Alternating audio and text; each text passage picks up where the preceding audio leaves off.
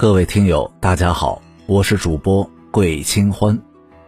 今天我们要讲的故事是《勾错魂》。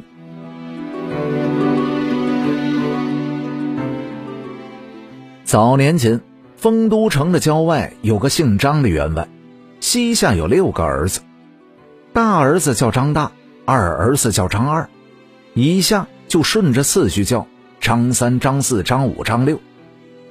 张员外家的宅子大，分成了东西两个院子。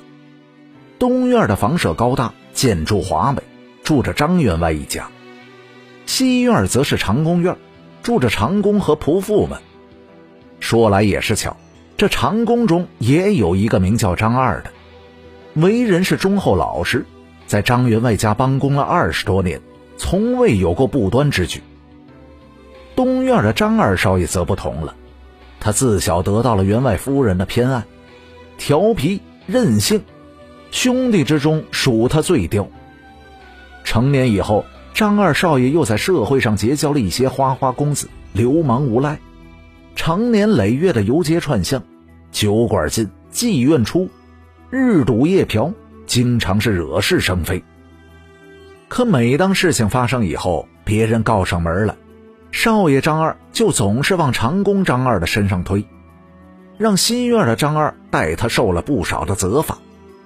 事情过了以后，他还暗地的威吓长工张二，不准向外人说穿。如果不依，他就要找人收拾他。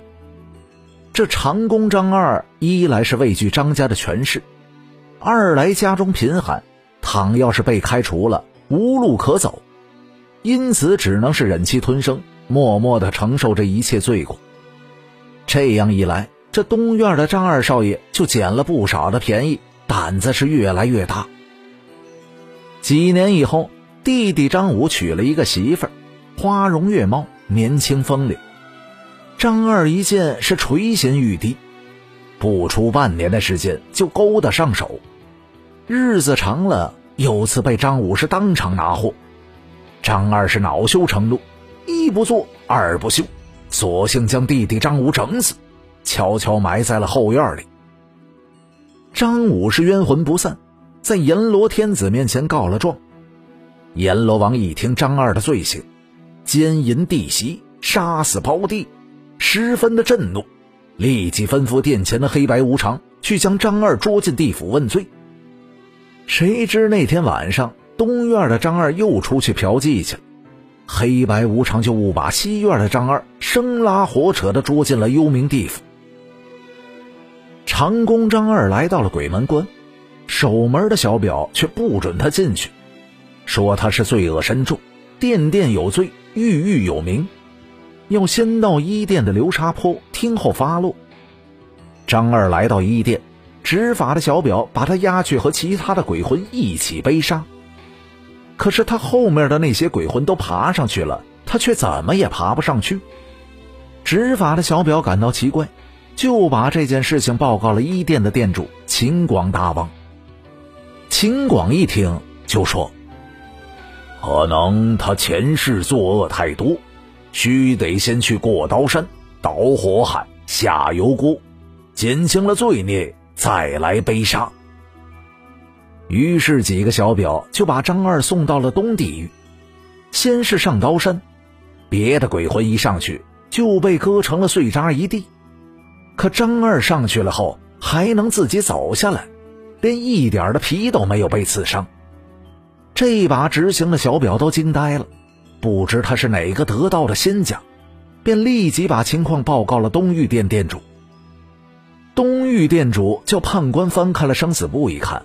确有张二这么个人，再查善恶簿，真是恶贯满盈，理当受刑。于是店主就大声的呵斥道：“胆大的张二，你还敢不服罪？来呀，给我大刑伺候！”张二是刚想开口，身边几个小表抓着他，一下丢进了油锅。哪晓得刚才还烧得滚烫的油，一下子却是冷却了下来。张二在油锅里就像洗了一个温水澡一样，一点不曾被烫伤。于是小表们又拿来了一个锯子锯他，别的鬼只要一上锯子，那就能被锯成两段。唯独这个张二不同，刚被锯断了又合拢了，既不流血也不喊疼。这可把东域的店主吓得是不知所措，他连忙报告了阎罗王。阎罗天子听到了报告，也是觉得奇怪，他于是就把张二押上殿来，亲自的审问。张二，你在阳间做了多少恶事？快快从实的招来。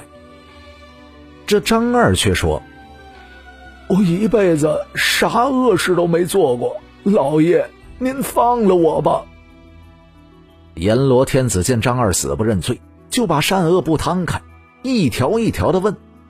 张二却只喊冤枉，一条也不承认。阎王急了，他细看这个张二，确实是个老实巴交的庄稼汉子，确实不像是个歹人。于是就传张武上堂对质。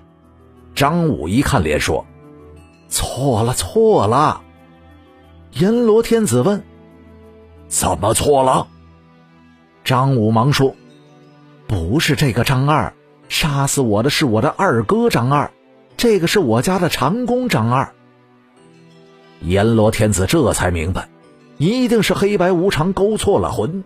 他再一查，果然是两个张二，就惩罚那黑白无常到流沙坡去背沙去了。